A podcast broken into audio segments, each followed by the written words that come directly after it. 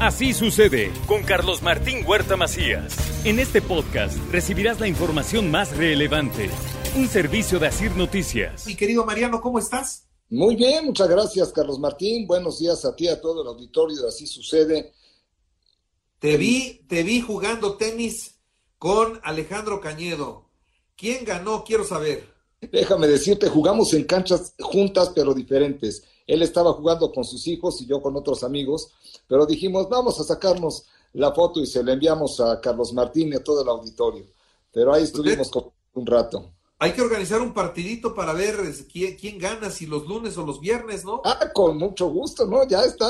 Nada más dile que primero pague la comida, mano. Ya va. Ah, de veras. De Eso. Nos deben una comida, ya, ya, ya, por los intereses ya tendrían que ser como una semana de comidas. Y, pero que sea esta semana para que no digan que hay conflicto de intereses con el Ayuntamiento de Puebla. Que sea, a más tardar el jueves. ¿Tendrías inconveniente en que fuera en el, mural, en el mural con Luisca? No, hombre, encantadito ahí de ir al, mural de los poblanos. Gran, Unas caderitas. Eh, claro, ah, ya, ya, ya estamos en época de las caderitas. No, yo he puesto, eh, lanzado el reto para el buen Ale Cañedo. A mí me dicen caderas y yo brinco, amigo. sí, ¿verdad? ¿Cómo, ¿Cómo se va uno a negar? Pero nunca, nunca, nunca, jamás. eso jamás habrá que decirle que Nos podrán acusar de cualquier cosa, pero de eso nunca. De eso nunca, claro. ¿Qué tienes hoy, Mariano? Oye, pues la semana pasada el gran escándalo a nivel mundial fueron los papeles de Pandora, que el Consorcio Internacional de Periodistas de Investigación sacó a la luz este consorcio que fue fundado a finales del siglo pasado, en 1997, en Washington, y que aglutina a muchos periodistas y medios de comunicación del mundo.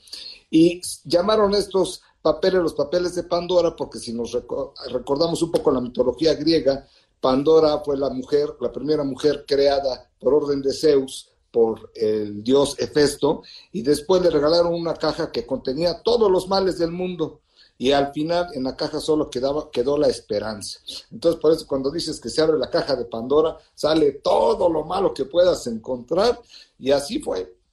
Así fue eh, una investigación que duró muchos años y que hizo ver los movimientos que hacen personas, empresarios, políticos, artistas, deportistas, etcétera, para mover el dinero que tengan ya se ha obtenido lícito, lícita o ilícitamente, porque aquí quisiera aclarar un poquito. A ver, es legal que cualquiera de nosotros parte o todo nuestro patrimonio lo pongamos a donde queramos, es perfectamente legal. El problema viene en dos vías. Primero, el origen del dinero.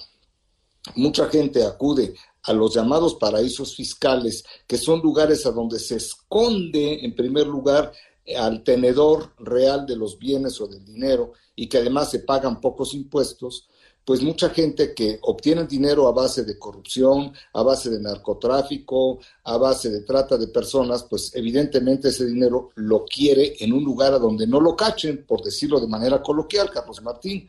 Pero también hay muchas personas que tienen su riqueza, que ya sea por herencia, por trabajo, por empresas, por lo que sea, y por alguna razón no la quieren tener en su país de residencia y la llevan a paraísos fiscales.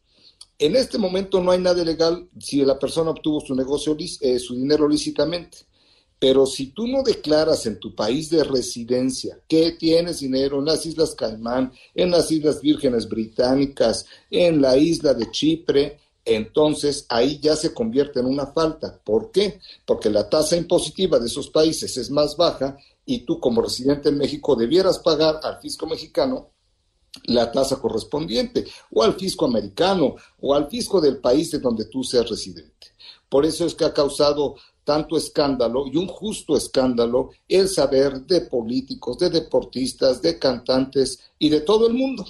Aquí no estamos hablando únicamente de personajes de México, de Estados Unidos, de Francia, no, de todo el mundo. Yo creo eh, Carlos Martín, que fue muy oportuno que esto eh, es oportuno que esto salga a la luz, porque se tiene que seguir combatiendo estos esquemas conocidos como offshore. Realmente, en la medida en que los ciudadanos del mundo paguemos los impuestos que nos tocan los países a donde residimos, pues eso ayudará primero a combatir la evasión fiscal, a ubicar a los tenedores de los bienes y a sanear los fiscos mundiales.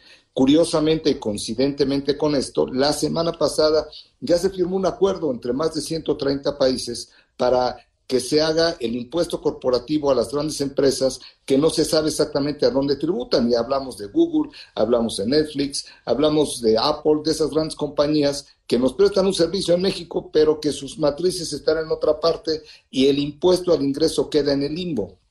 Bueno, pues ya se firmó este acuerdo internacional, inclusive con países como Irlanda que no estaban muy de acuerdo porque tienen tasas preferenciales y ahora a partir de 2023 se va a implementar en casi todo el mundo un impuesto global del 15% mínimo a las grandes corporaciones. Creo yo, Carlos Martín, que esta es buena noticia. El hecho de que hayan exhibido a todos los que están en paraísos fiscales es buena noticia Ojalá los fiscos locales investiguen realmente a todas estas personas que fueron evidenciadas y vean si lo están declarando, si no lo están declarando y evidentemente investiguen también el origen de los fondos y el origen del dinero. Vayamos a una cultura fiscal de cumplimiento que nos ayuda a todos y ahora cuando digo todos me refiero a los ciudadanos del mundo, no únicamente de nuestro querido México, Carlos Martín. Muy bien. Mi querido Mariano, extraordinario, ¿quién mejor que tú para, para explicar esa parte que a lo mejor no todos teníamos clara, eh? Pues mira, es un tema eh, de escándalo, de mucho dinero, pero yo creo que hay que entender eso. No es ilegal siempre y cuando lo declares en tu país y pagues la diferencia de impuestos que tienes que pagar. Y bueno, antes de terminar nuestra colaboración, gran carrera ayer, ¿no? Con, Checo Pérez. Gran Premio de Estambul, gran carrera, sobre todo esa parte donde Luis Hamilton quiere rebasar a Checo Pérez y no puede, y no puede, y Checo no lo deja, y parece que ya va Hamilton y llega Checo Pérez y al final del día no logra rebasarlo y el final ya lo conocemos todos, ¿no? Checo subió a podio, un gran tercer lugar en el Premio de Estambul. Ojalá que vengan a Estados Unidos con esa misma suerte y que lleguen a México y queremos verlo en el podio, ¿no? Claro, claro, queremos, queremos podio para Checo Pérez, tanto en Texas como en México. Eh, sigue en quinto lugar en la clasificación de, pilotos. Mercedes va a la cabeza en la clasificación de, de, constructores y Verstappen ya por seis puntos va arriba de Hamilton. Un gran reto que se tiene en estas carreras y también felicitar a los Medias Rojas de Boston que ayer en 13 entradas ganaron 6-4 con un hombrón de Kike Hernández de dos carreras y dejaron tendidos a los Rays y hoy esperemos que se coronen para pasar a la serie de campeonato, mi querido Carlos Martín. Muy bien, mi querido Mario, te mando un abrazo, que estés muy bien. Un saludo a ti y a todo el auditorio. Buena semana. Hasta luego. Así sucede con Carlos Martín Huerta Macías. La información más relevante ahora en podcast. Sigue disfrutando de iHeartRadio.